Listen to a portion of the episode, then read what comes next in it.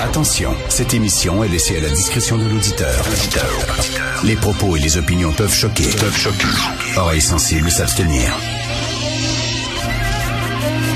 Richard Martineau. Martino. Un animateur pas comme les autres. Richard Martineau. Cube Radio. Bonjour, bon mercredi, merci d'écouter Cube Radio. Je suis flabbergasté depuis quelque temps par l'impuissance de nos gouvernements et de nos administrations municipales à régler des problèmes.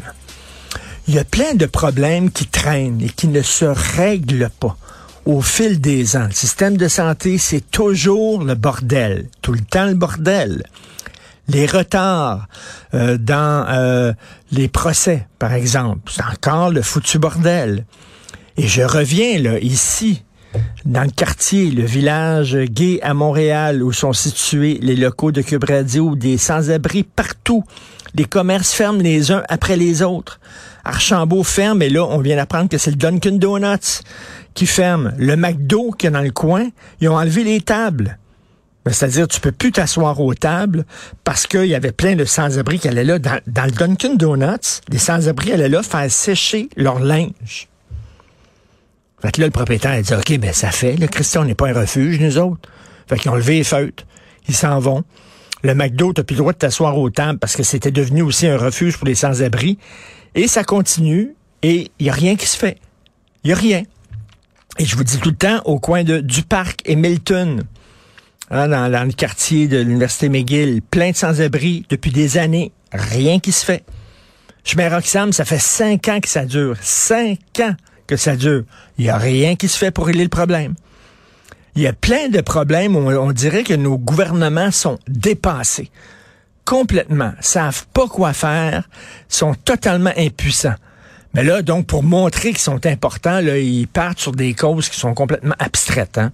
Justin, c'est la lutte contre l'islamophobie. Puis là, comme si c'était un problème très concret au Canada. Là. Je m'excuse, mais non, là, il est woke. Là, puis là, il va dire, je sais pas, là, il va prendre toutes sortes de combats là, qui sont complètement abstraits, déconnectés, 35 000 pieds dans les airs. Plutôt que, parce que le concret, les réalités concrètes, ah, ils peuvent pas. Ils savent pas. La gauche aussi là, arrive en disant on va, on va changer l'orthographe puis la grammaire. Tiens, c'est comme si c'était ça, là, comme si ça allait changer euh, la, la, la, réalité. Euh, non, c'est comme ils peuvent pas s'attaquer aux vrais problèmes. Donc on va changer l'orthographe, euh, on va dire yel yel. Soudainement, ça va ça va changer les choses sur le terrain. Bref, euh, c'est totalement flabbergastant. Euh, écoutez, si vous voulez vraiment freaker, regardez euh, le documentaire du bureau d'enquête euh, La guerre de l'Arctique qui est disponible. je crois que c'est sur Illico, sur vrai. Je crois que c'est sur vrai. La guerre de l'Arctique. Euh, sur euh, ce qui se passe dans le Nord. Euh, il y a beaucoup de, spécialistes qui sont interviewés par la journaliste qui a fait ce documentaire-là et qui disent, premièrement, que nos frontières sont absolument mal gardées. le Nord est absolument... Nos radars sont... C'est à vendre dans une vente de garage. Nos radars sont totalement obsolètes, sont totalement dépassés. Et il y a beaucoup de gens qui sont interviewés qui disent, écoutez, il y a un risque réel de Troisième Guerre mondiale. Et c'est pas les seuls. Hein. J'entends ça de plus en plus ces temps-ci, là, avec ce qui se passe avec la Chine, ce qui se passe avec la Russie, l'alliance entre les deux, puis ça.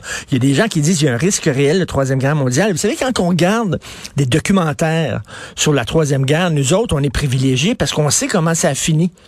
On sait comment ça finit. Donc, on, on, quand on regarde ce qui s'est passé en 1937, 1938, etc., nous autres, on peut savoir où c'est que ça a mené parce qu'on sait la fin, on connaît la fin. Fait mais quand tu vis l'histoire, les gens qui étaient en 1935, 1936 et qui vivaient l'histoire ne savaient pas qu'une guerre se préparait. Est-ce qu'ils le sentaient? Est-ce qu'ils voyaient, tu sais, comme nous autres, là, peut-être dans dix ans, on va dire, ben oui, c'est ça qui se préparait.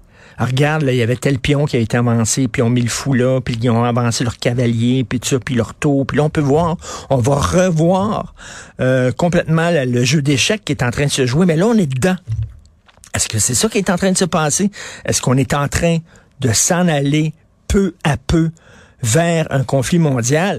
La question, elle est très inquiétante, mais elle se pose. C'est pas de la science-fiction, là. Elle se pose. Il y a vraiment une menace, qui est la menace chinoise, qui est la menace russe. Bref, regardez ça. C'est assez fréquent, la guerre de l'Arctique.